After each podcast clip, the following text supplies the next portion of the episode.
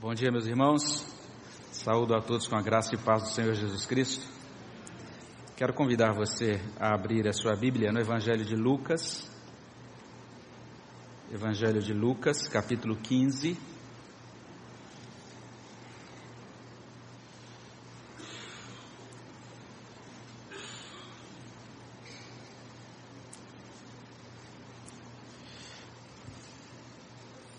Partir do verso 1 até o verso 10.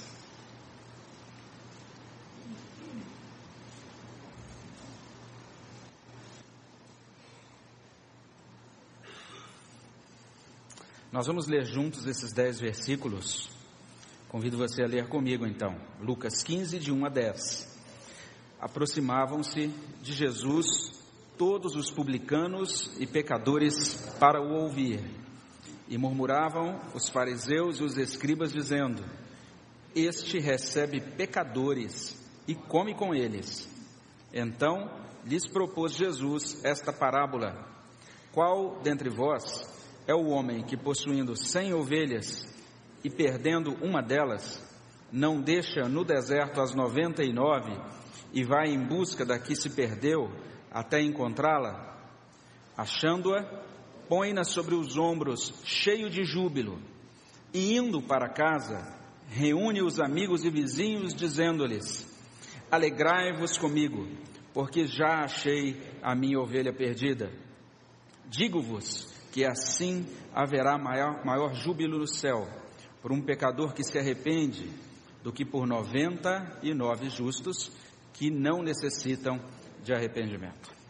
Senhor, muito obrigado pela manhã que nos concede, por esse privilégio de estarmos na tua casa, de podermos ler na tua palavra, Deus, sobre esse cuidado do Senhor para conosco, de podermos cantar sobre isso, reconhecendo não apenas que o Senhor é Deus soberano, todo-poderoso, e por esses atributos o Senhor já é digno de todo louvor, de toda adoração, mas o Senhor também, Senhor Deus, se revela como esse Deus santo, bom, justo, esse Deus cuidadoso, que demonstra misericórdia, graça, favor e merecido para conosco.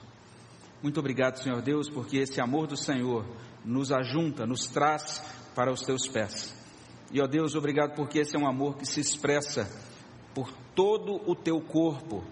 Um amor, ó Deus, que se expressa coletivamente, mas também que se expressa individualmente.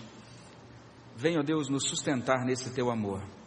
Vem nos ajudar a desfrutar a cada dia desse amor do Senhor. E faz-nos também, ó Deus, diariamente instrumentos desse teu amor. Nós pedimos todas estas bênçãos e te agradecemos no nome de Jesus. Amém.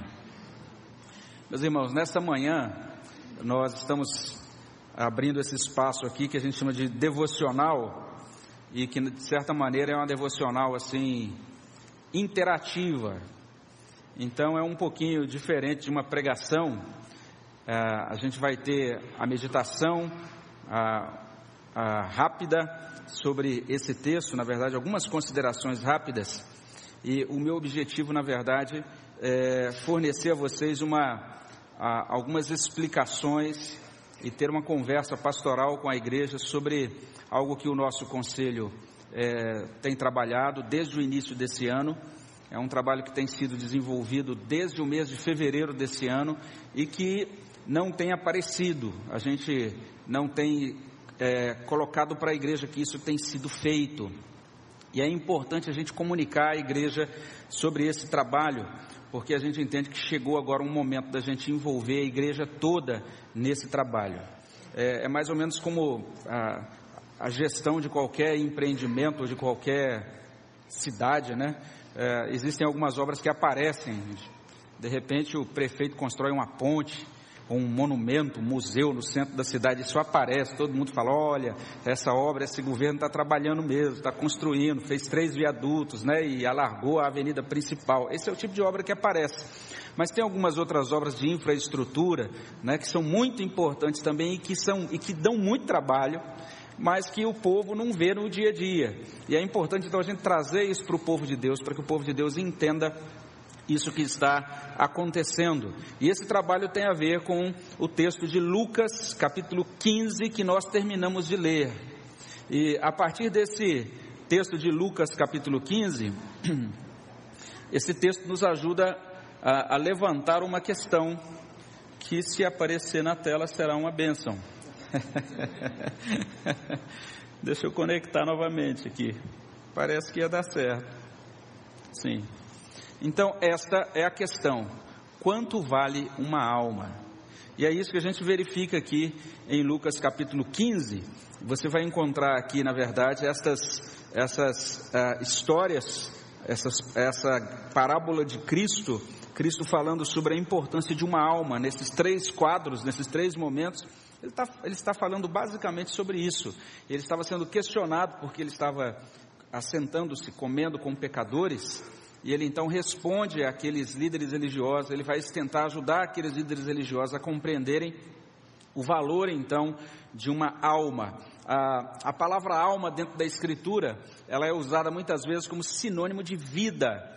Então, eu já vi, inclusive, alguns líderes de igreja, até mesmo alguns professores, dizendo assim: ah, esse negócio de dizer que nós devemos é, buscar salvar as almas é errado, porque o homem não é uma alma, ele é um, um ser integral, tem que pensar não apenas na alma, mas no corpo. Mas ah, na Escritura Sagrada, em algumas passagens, é, a palavra alma ela é sinônimo da vida inteira. E aí, essa ideia do texto, a ideia da escritura, de certa maneira, é que uma vida é preciosa, uma alma é preciosa. E a gente precisa então dar atenção, verificar quão precioso é uma alma. A Bíblia vai chamar a nossa atenção para isso, e aí a gente tem essa figura desse rebanho, e um rebanho grande, são 100 ovelhas. Você já conhece muito bem essa história. Se você foi criado em igreja, né, desde pequenininho na escola dominical, certamente você já ouviu muita, muitas vezes essa história contada no flanelógrafo, lá pela sua professora de escola dominical. Aí depois você se tornou professor ou professor de escola dominical, você contou essa história também para as crianças, né? E a gente conhece muito bem, então, esse relato que é muito bonito, é um dos quadros mais preciosos do Evangelho. Uma, uma, uma ovelha que se destaca do rebanho, uma ovelha que se afasta do rebanho e essa ovelha é preciosa. O pastor sente falta dessa ovelha. É, esse pastor é um bom administrador, porque ele conta as ovelhas. Ele sabe quantas ovelhas tem ou quantas deveriam ter. E ele então chega no final do dia, ele faz a sua averiguação e percebe: ops, está faltando uma ovelha. E a ideia do texto é exatamente essa, que ele então, não é que ele larga as 99, mas ele deixa essas 99 então devidamente guardadas no redil, e agora então ele vai atrás é, é, dessa ovelha que se perde. E aí é o que a gente vê no verso 4. Qual dentre vós é o homem que, possuindo cem ovelhas e perdendo uma delas, não deixa no deserto as 99 e vai em busca da que se perdeu até encontrá-la? E aí você tem, a partir desse esse, ah, nesse verso 4, essa ênfase ah, o pastor que está atrás da ovelha e ele não desiste até encontrá-la. Isso tem a ver com esse trabalho que o nosso conselho tem é, desenvolvido desde o mês de fevereiro desse ano. E o texto então vai destacar isso. Esse pastor então que vence os obstáculos e ele então localiza essa ovelha. O verso 5: achando-a, põe-na sobre os ombros, cheio de júbilo. E indo então para casa, reúne os amigos e vizinhos, dizendo-lhes: Alegrai-vos comigo, porque já achei a minha ovelha perdida. E o texto, em todo o momento, ah, nesse, em todo esse instante de clímax, né, logo depois que ele acha a ovelha, ele registra a alegria. Se você olhar todas as histórias de Lucas 15, a história da ovelha perdida, dos versos 3 a 10, depois do filho pródigo, que é bem conhecida, muito tocante, do verso 11 até o verso 32, a, a, a história que fica no meio, né, no, no, do verso 8 até 10, da dracma, da moeda perdida, em todas essas histórias existe a mesma, o mesmo registro, né, é o mesmo roteiro. Ah, algo está perdido, algo é encontrado, quando aquilo é encontrado, há alegria, há festa. E o texto de Lucas 15, 7 é mais interessante ainda, porque ele diz assim: Digo-vos que assim haverá maior júbilo no céu por um pecador que se arrepende do que por 99 justos que não necessitam de arrependimento. A gente sempre é, levanta esse questionamento, né? O que é que agrada o coração de Deus? Desculpe, o que agrada o coração de Deus? De vez em quando a gente ouve alguém orando assim: Senhor, ajuda-nos, né? Eu quero alegrar o teu coração, ajuda-nos a alegrar o teu coração. E quando a gente vai olhar a Escritura e a gente pergunta para a Escritura o que é que alegra o coração de Deus, uma das coisas que se destaca na Escritura é isso: existe regozijo, festa. A ideia do texto aqui é literalmente de uma, de uma grande celebração nos céus por causa dessa ovelha que estava perdida e agora foi achada, por causa da moeda que estava perdida e agora foi achada. Lá no caso da moeda, a, o texto é mais incisivo ainda no verso 10, que vai dizer assim: Eu vos afirmo que de igual modo há júbilo diante dos anjos de Deus. Ah, no texto anterior, no verso 7, a ideia é de que todo o céu celebra. No verso 10, a ideia é que os anjos estão ali e diante dos anjos há júbilo. É Deus que está festejando, é que está celebrando diante dos anjos por causa de um pecador que se arrepende. E a mesma, o mesmo fato é registrado depois com outras palavras na parábola do filho pródigo. E a gente vai então encontrar todo esse regozijo, toda essa alegria pela ovelha resgatada. Pois bem, isso mostra o que alegra o coração de Deus isso mostra o que deve constar nas nossas orações para que Deus se alegre conosco, para que Deus se alegre com a nossa igreja, para que Deus é, se alegre com a vida do seu povo. Resgatar ovelhas, buscar aquele que está perdido e reconhecer o seguinte: uma alma vale todo o esforço do mundo. Uma pessoa, uma vida é extremamente preciosa. Nós não somos uma corporação empresarial Lá no mundo dos negócios, lá nas empresas, eles dizem muita, muitas vezes essa frase aqui: aqui ninguém é insubstituível. Se você é, trabalha fora, sabe o que, que eu estou ouvindo, né? Chega o seu supervisor, tem que fechar a meta, e ele diz assim: ó, se não fechar tal meta, a gente vai fazer um limpo aqui na sessão. Estou com a gaveta cheia de currículo, a gente substitui a equipe, ninguém é insubstituível. Ou você corre e cumpre a sua meta, ou então você está fora. Ou seja, você é descartável. Mas em igreja, não é assim. Na vida das pessoas que têm um vínculo de amor, não é assim. Cada pessoa é importante. E a nossa igreja, então, tem reconhecido isso. E nós começamos, então, a trabalhar em fevereiro desse ano em uma coisa chamada ah, os registros do nosso hall separado. E a gente, o meu objetivo é apresentar um pouquinho esse resultado do nosso trabalho com o rol separado.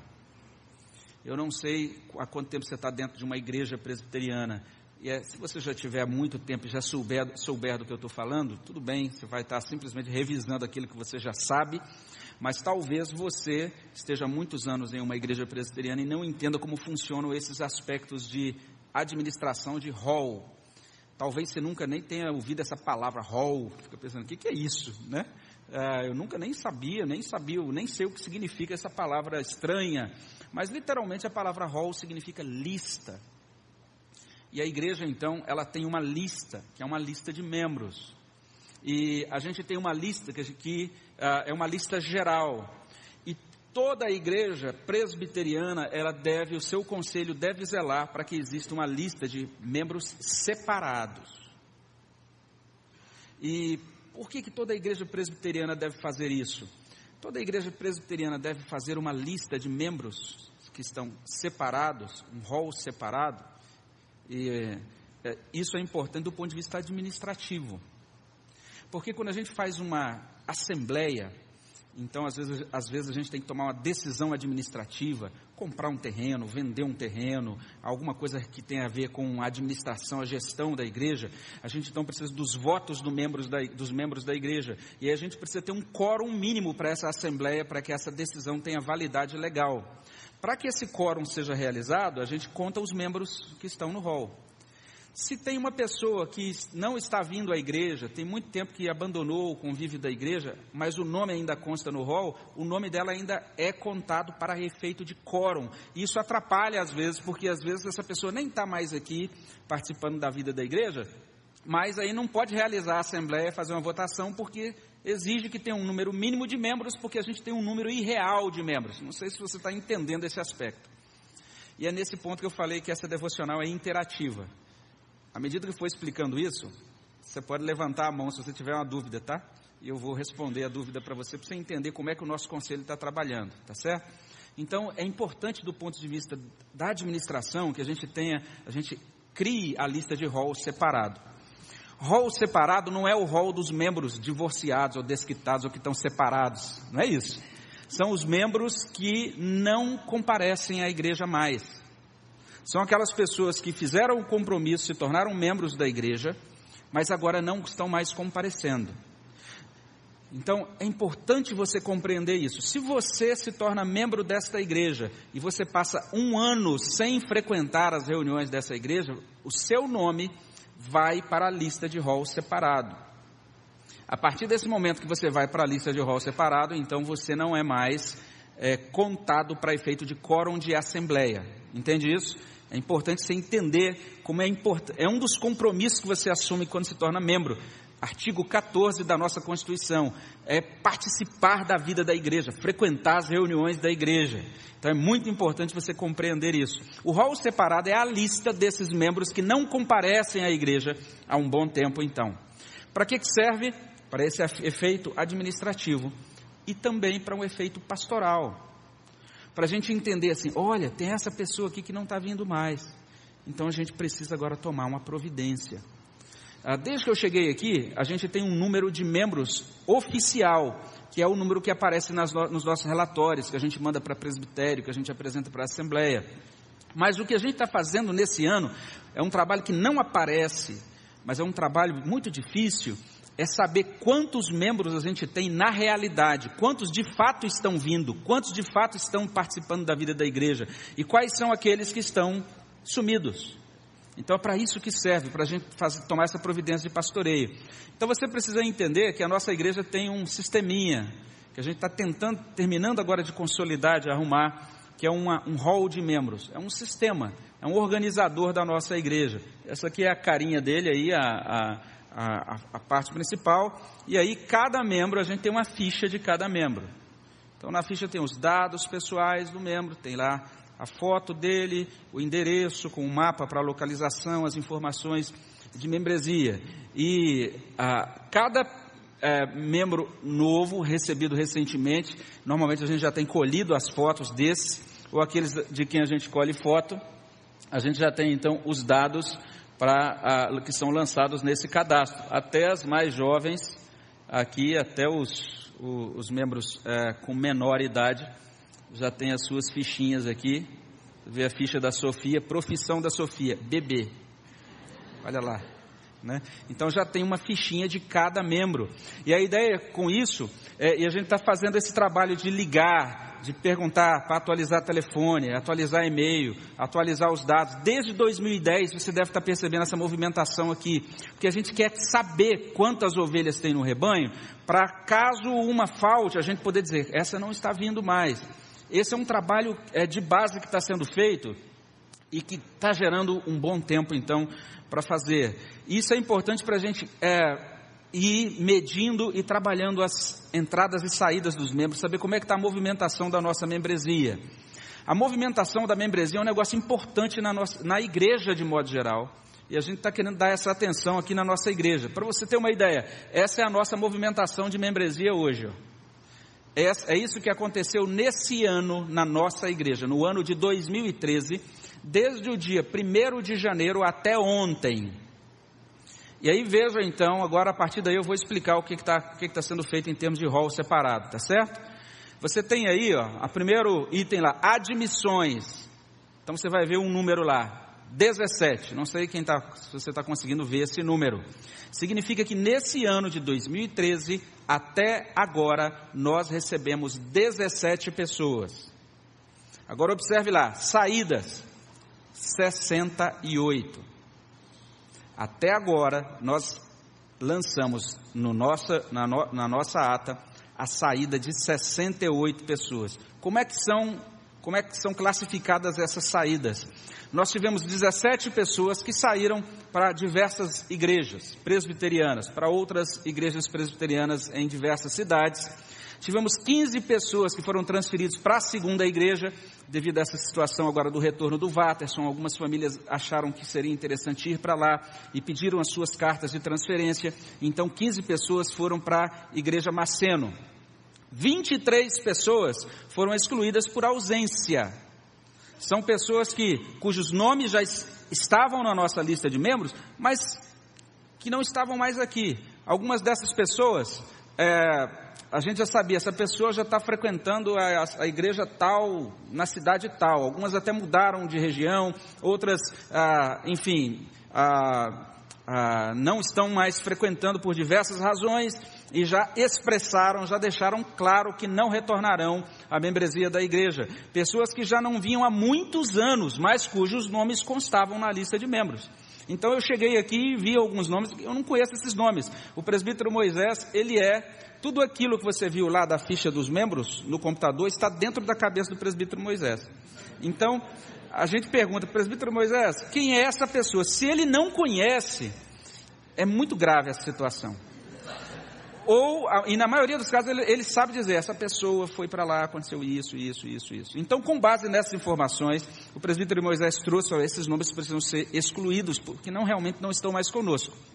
Temos dois falecimentos registrados nesse ano, temos aqui nove pessoas por exclusão dos pais. Se a pessoa ele, tá, ele é menor de idade, ele está sob os cuidados dos pais. Quando os pais são excluídos, os, os menores sob os, cuida, sob os cuidados também são excluídos, a não ser que esse menor esteja frequentando a igreja. Como também, nesses casos, esses menores não estavam vindo mais, porque seus pais haviam se mudado, saído, então eles tiveram que sair.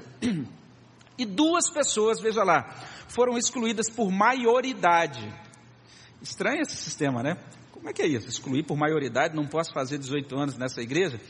É, o que acontece é o seguinte: o membro não comungante, a criança que é batizada, ela é membro não comungante da igreja, mas ela é até 18 anos. Se o seu filho, que foi batizado na igreja, se ele completar 18 anos e não fizer a profissão de fé, ele é desligado da igreja.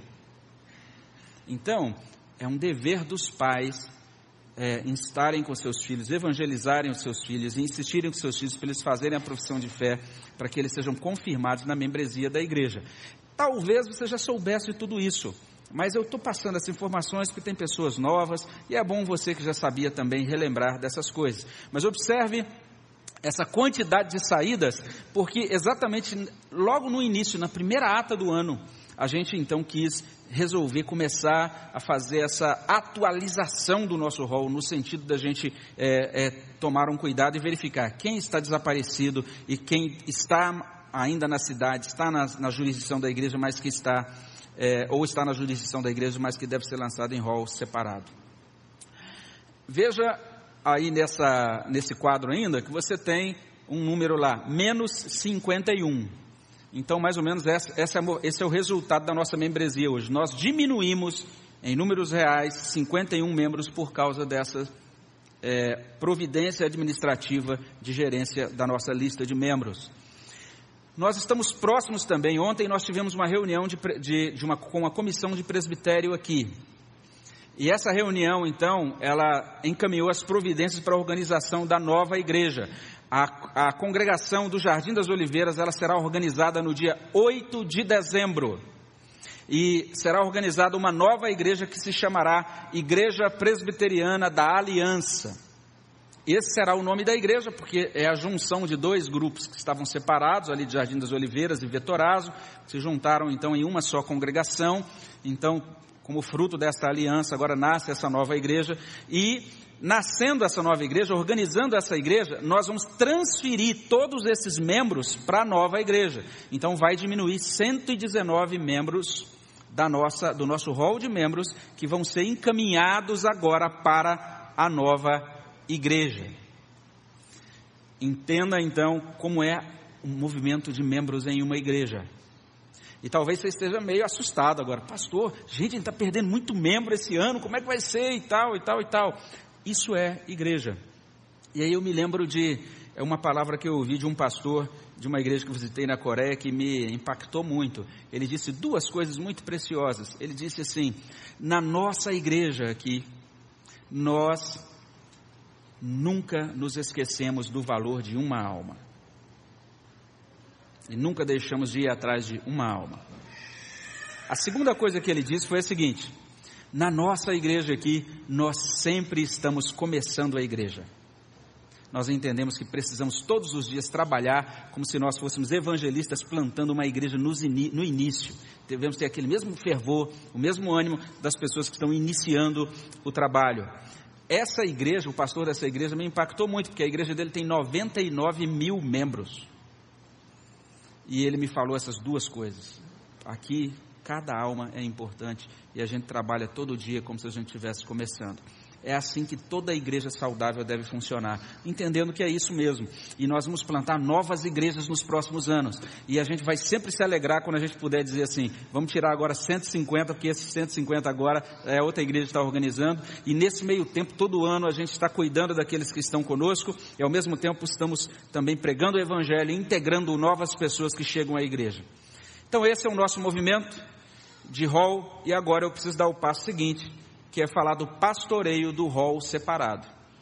Naquela avaliação de, é, dos membros da igreja, nós verificamos alguns então que realmente já estavam distantes e que foram excluídos por ausência, mas nós verificamos outros que é, têm de ser lançados em rol separado.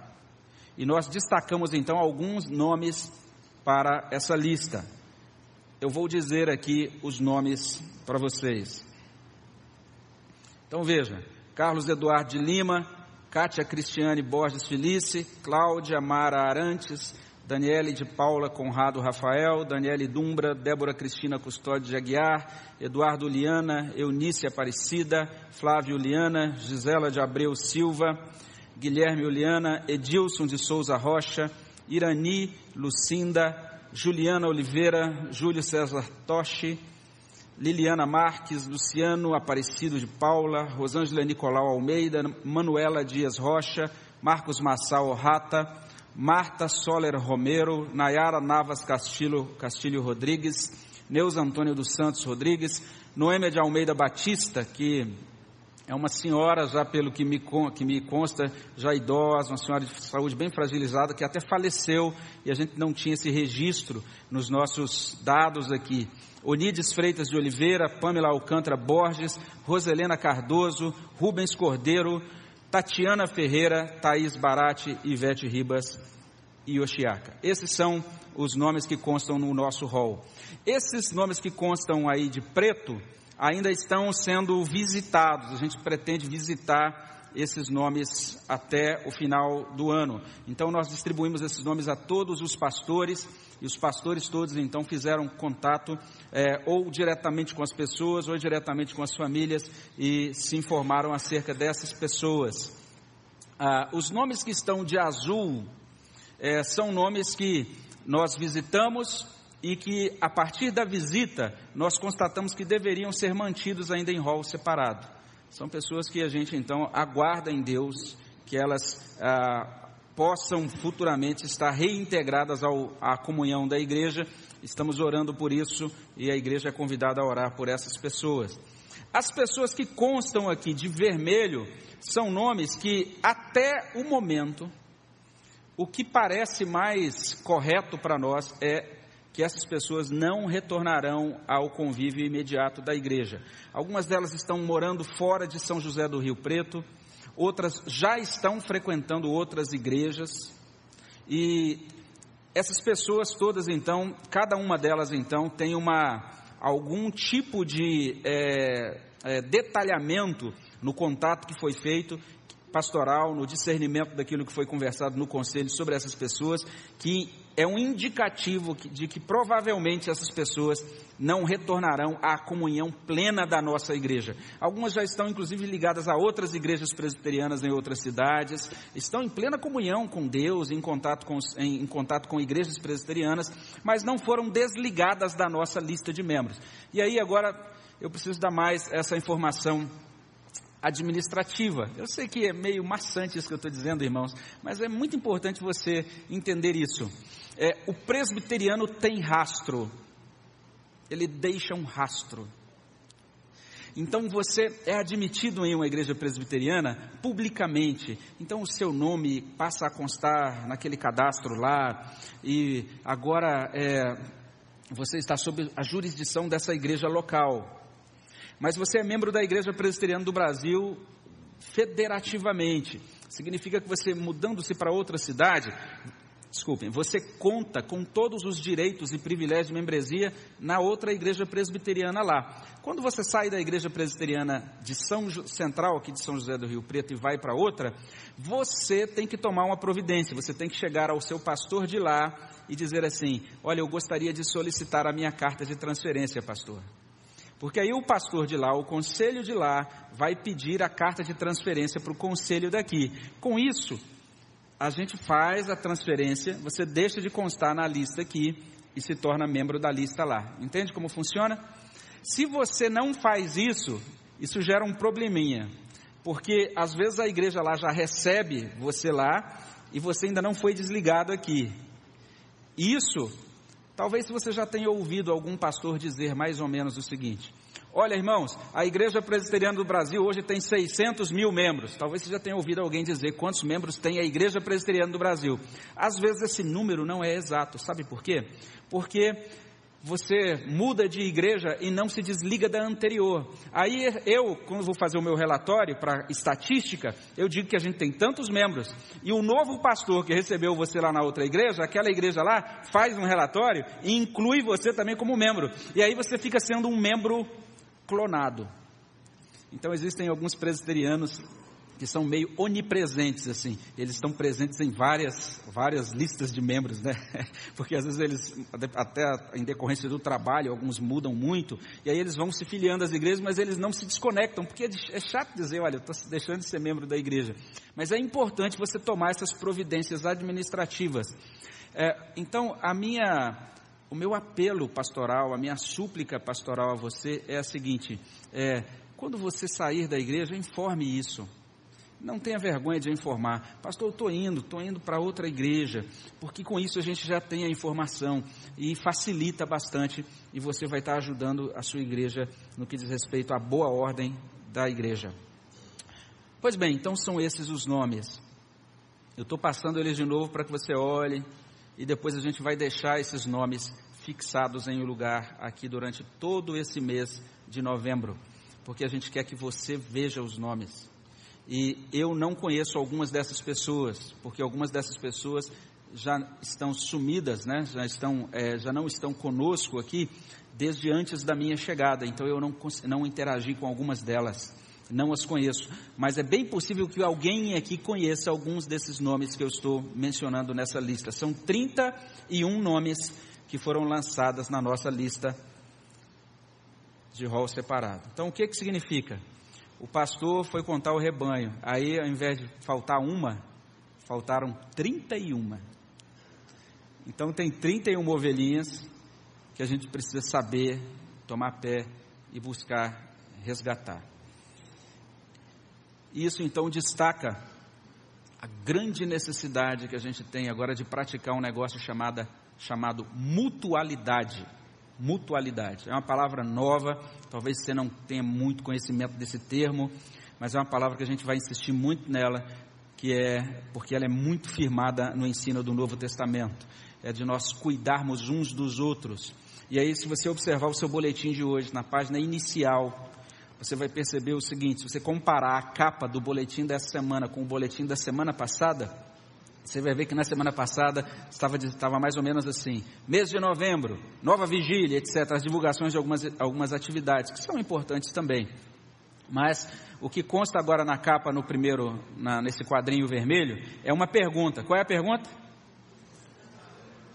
Onde está teu irmão? Meus irmãos, de onde é tirada essa pergunta? De que livro do Novo Testamento é tirada essa pergunta? Onde está teu irmão? Gênesis? De Gênesis, não é do Novo Testamento, não? É Gênesis mesmo? Qual o capítulo de Gênesis? Parabéns, Paulo, é Gênesis, não é no Novo Testamento, não. Paulo me corrigiu aqui. Pastor, é Gênesis, com toda certeza, sim. É Gênesis. Qual o capítulo? Quem lembra? Quatro, isso mesmo. Abra lá. Gênesis 4. Quem fez essa pergunta? Deus fez essa pergunta. Deus perguntou para quem? Deus perguntou para Caim: Caim, onde está teu irmão? Alguém lembra da resposta amorosa de Caim ou não? Vamos ler o texto aqui? Olha só, Gênesis 4, verso 9. Vamos ler juntos? Disse o Senhor a Caim: Onde está Abel, teu irmão? Ele respondeu: Não sei. Acaso sou eu tutor de meu irmão? Essa foi a resposta de Caim. Foi mentira, porque ele sabia muito bem. Ele tinha terminado de matar o irmão. Mas a questão que ele coloca é interessante, adicional. Por acaso sou eu tutor do meu irmão? O Novo Testamento responde a essa pergunta de Caim. E o Novo Testamento responde a essa pergunta de Caim da seguinte maneira: Sim, nós somos tutores dos nossos irmãos. Nós somos cuidadores dos nossos irmãos. Nós somos família dos nossos irmãos que estão sumidos. E é por isso que eu estou lançando aqui agora esse apelo para que você, você nos ajude agora. Ah, os pastores estão trabalhando com isso, o conselho tem discutido isso nas suas reuniões, mas a gente precisa agora da ajuda de toda a igreja, porque há situações, aí tem um quadro aí bem drástico, né, em, em que uma ovelha precisa proteger outra ovelha ferida. E vocês conseguem ir em lugares em que eu, pastor, não consigo por causa das afinidades, do conhecimento que vocês têm. Existem situações de pessoas que gostam de falar com seus pastores, outras pessoas, às vezes, devido a uma série de circunstâncias, elas se abrem mais para outros irmãos ou irmãs da igreja. E é importante agora, a gente precisa muito da sua ajuda, olhando para esses 31 nomes e agora então assumindo esse compromisso de mutualidade. A partir daí a gente tem algo prático. A gente entende que a gente precisa fazer algo prático. Quais são as coisas práticas decorrentes ah, desse nosso, dessa nossa situação de rol separado? A primeira coisa é divulgar os nomes. Então, esta é uma prática que eu entendo que a gente precisa fazer para a igreja, explicar para a igreja o que está acontecendo, divulgar para a igreja o que está acontecendo, para que a igreja tome pé das situações. E a partir daí, agora, você já tem um bom motivo para inclusão na sua lista de oração diária. Senhor, traz de volta essas pessoas. Esses 31 nomes a gente colocará num cartaz ali na frente. Eles estarão no boletim na semana que vem, para que você ore nominalmente, Senhor, traz de volta essa pessoa, confirma essa pessoa na tua igreja, ó Deus, ou se essa pessoa já estiver em outra cidade, que ela esteja firmada em uma igreja mesmo. Enfim, nós vamos interceder pelos nossos irmãos que estão sumidos. Mas não é só isso. A semana que vem vai ser a semana de oração da igreja. Todos os dias, das seis, das sete horas às sete e quarenta e cinco, nós estaremos aqui reunidos para oração. E nós queremos convocar a igreja a orar e jejuar na semana que vem por esses irmãos que estão distantes. Se você nunca jejuou antes, vai ser uma boa oportunidade para você começar. Se você está muito preocupado com isso, não precisa fazer algo extenso. Ah, eu quero jejuar a refeição da manhã. Só não vale dizer que vai jejuar de meia-noite às seis da manhã. Tem que jejuar uma refeição do dia, dizer, Senhor, eu estou fazendo isso, suplicando a tua graça. E se você tiver dúvidas sobre o que é o jejum e qual a importância do jejum, compareça à nova vigília que nós vamos iniciar nesse ano, que a gente vai começar estudando sobre esse tema, jejum e oração para você entender o que é isso, e a gente vai começar essa nova vigília nesse, último, nessa, nessa, nesse mês de novembro, se não me engano, a última sexta-feira de novembro, às 8 horas, sempre com um momento de estudo bíblico, depois das 9 horas à meia-noite, orando toda sexta-feira. E você então é convidado nessa semana a começar a orar a pedir a bênção de Deus sobre esses irmãos e você é convidado a vir nas reuniões de oração. Nós vamos estar sempre lembrando desse pedido desses irmãos na nossa, na nossa reunião de oração matutina e vamos então estar orando para que Deus é, abençoe esses irmãos que estão desanimados ou esses irmãos que então estão, talvez não estejam bem integrados a nenhuma outra igreja, para que Deus os traga a comunhão com Ele ou confirme na comunhão com Ele aqueles que estão é, servindo a, ao Senhor já em outras igrejas. Essa é a segunda coisa que faremos. Primeira coisa, divulgar os nomes para que você, membro da igreja, saiba quais são os seus irmãos que estão em rol separado. Segunda coisa, convidar você, cristão, membro dessa igreja, a orar por eles, para que Deus abençoe essas vidas. Terceiro, comunicar essas pessoas que estamos fazendo isso. Então, se você conhece algumas dessas pessoas, ligue essa semana e fale: olha, a igreja está orando por você seu nome foi mencionado lá na frente. Nós amamos você, a igreja ama você, nós não nos esquecemos de você. Nós estamos é, intercedendo junto ao trono do Pai Celestial pela sua vida, pedindo que Deus abençoe você. Então, você que conhece essas pessoas, faça contato, entre em contato. Talvez você não tenha mais o telefone, mas sabe que ele mudou da, desse bairro para o outro e sabe, sabe chegar lá. Dê uma passadinha lá, né? E aí você tem o quarto aspecto prático é telefonar, visitar ou fazer contato com essas pessoas. Nesse mês, esse mês todo de novembro vai ser dedicado a isso. E nesse mês, enquanto você faz isso, se você quiser, e no contato você entender que é necessário, me ligue depois. Fala, pastor, eu liguei para fulano, ele disse que está tá interessado em conversar e até aceita uma visita do senhor, o senhor pode ir lá fazer essa visita comigo? Ou então queria que o senhor fosse lá para a gente orar juntos. Me ligue e a gente vai estar tá, então atendendo essas solicitações para que a gente vá junto, para que a gente acompanhe você, para que você tenha esse suporte, para que a gente faça o máximo de contato possível com essas pessoas. E aí, em quinto e último lugar, quando chegar o mês de dezembro, depois desses contatos, se a gente perceber que realmente essa, algumas dessas pessoas não retornam, então nós vamos lançar a exclusão delas na ata do conselho de dezembro. Então veja, essa igreja não exclui ninguém sem buscar antes. Entenda isso. Nunca acontecerá nessa igreja aqui a situação de você passar por um problema, se afastar, depois voltar, chegar um domingo na igreja e falar: seu nome foi cortado. Nós sempre vamos buscar contatar você antes. Então, esse é um trabalho muito solene, muito sério. É o cuidado do rebanho de Cristo. E aí a gente tem a pergunta: onde está teu irmão? Lá de Gênesis 4, 9 e tem também o texto de 1 Coríntios 12, 25. Convido você a abrir lá, 1 Coríntios 12, verso 25. E olha bem o que diz. Vamos ler juntos? Olha só que beleza esse texto. Vamos até ler juntos também é, o verso 26 também, por favor. Vamos ler 1 Coríntios 12, 25, 26 juntos. Leiamos. Para que não haja divisão no corpo, pelo contrário, cooperem os membros com igual cuidado em favor uns dos outros, de maneira que se um membro sofre, todos sofrem com ele, e se um deles é honrado, com ele todos se regozijam. Então nós estamos diante desse desafio pastoral. É uma coisa muito simples. É lembrar, ah, fulano está lá no nome em rol separado.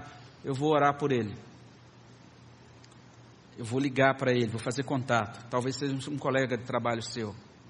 Eu vou pedir a ajuda dos pastores. Ó, oh, eu estou precisando de ajuda para visitar essa pessoa, mas eu vou fazer esse contato. E aí a gente vai trabalhar para fazer esse contato, para sabermos onde estão os nossos irmãos e para que a gente possa cuidar, cuidadosa, assim, carinhosamente dessas ovelhas do rebanho. A gente sabe que provavelmente algumas não retornarão. É natural, algumas já estão em outras posições profissionais, em outros locais de trabalho ou de moradia, outros realmente já se integraram a outros ministérios eclesiásticos, e isso é natural. Toda isso acontece com toda a igreja. Isso faz parte da vida normal da igreja. Mas o que a gente está trazendo de novidade é isso, é inserir a igreja agora nesse momento. Então foi feito um trabalho pelos pastores de contato individual dos pastores e agora a gente quer é, esse é, esse auxílio da igreja, essa oração de toda a igreja, todo o corpo de Cristo engajado nisso. Se você tiver dúvida sobre algum desses nomes que foi citado, por exemplo, você quiser saber assim, ah, acerca dessa pessoa, quem visitou, quando visitou, o que foi conversado na visita, me procure, eu tenho tudo isso aqui. Então eu posso dizer, ah, essa pessoa foi isso, isso, até para você orar mais especificamente, para você saber. De repente você vai até nos ajudar, trazendo, não, pastor, a situação aí talvez não se encaixa. Colabore, a gente precisa da sua ajuda nesse momento, para que a gente possa dar um bom andamento a essa gerência, então, do nosso rol de membros. O que a gente percebe, então, em todo esse esforço do conselho, é um esforço para a gente poder tomar pé da nossa lista de membros real e não apenas para fazermos um ato administrativo, mas para que a gente possa saber onde estão as ovelhas, quem são, onde estão. E para que a gente possa pastorear, então, cada uma das ovelhas. Eu quero pedir a vocês que orem por mim, como pastor da igreja, que está, estou na, encaminhando essa iniciativa pelos pastores auxiliares, pelo conselho, por cada presbítero, né? E por cada uma dessas pessoas aqui mencionadas. Nós já vamos orar a Deus nesse momento, nesse sentido. Em seguida a gente prossegue com o nosso culto. Senhor, no nome de Jesus, nós agradecemos pela, pela bênção do Senhor nos alcançando, olhando para nós, sabendo, Senhor Deus, da nossa situação, demonstrando esse teu interesse individual, por cada indivíduo, por cada pessoa do teu redil, do teu rebanho. Nós agradecemos por essas vidas muito preciosas que estão mencionadas aqui nesse, nessa lista de rol separado, todas elas pessoas queridas para a igreja, pessoas queridas para o Senhor, mas pessoas, Senhor Deus, que estão por diversas circunstâncias agora não mais próximas de nós, não mais participando das, dos nossos cultos, não mais participando das reuniões. Tem misericórdia, visita, abençoa, provê as bênçãos da tua salvação, da tua santificação, as bênçãos da provisão abundante, suficiente do Senhor para cada uma dessas vidas. Abençoa suas famílias. Abençoa, Senhor Deus, a cada um deles para que eles possam ser trazidos pelo poder do teu Espírito para perto do Senhor, para os teus pés e que eles frutifiquem para o agrado do teu coração, para a glória do teu nome. Ajuda-nos, Senhor Deus, também a estarmos sendo agentes da aliança, instrumentos do Senhor, para cuidarmos dos nossos irmãos, para sermos cuidadores, para sermos agora buscadores, para estarmos nesse contato amoroso, pessoal, orando, intercedendo e ao mesmo tempo nos conectando a Ele. Dá-nos esta conexão com eles. Abre os corações deles. Ajuda-nos, ó Deus, a falarmos com eles. Abençoa, Senhor Deus, para que é, nesse, nesse, nessa conversação nós sejamos instrumentos pacificadores, sejamos instrumentos da Tua graça, do Teu amor, da Tua paz para o coração dos nossos irmãos. É o que nós pedimos, é o que nós agradecemos, no nome de Jesus. Amém, Senhor Deus.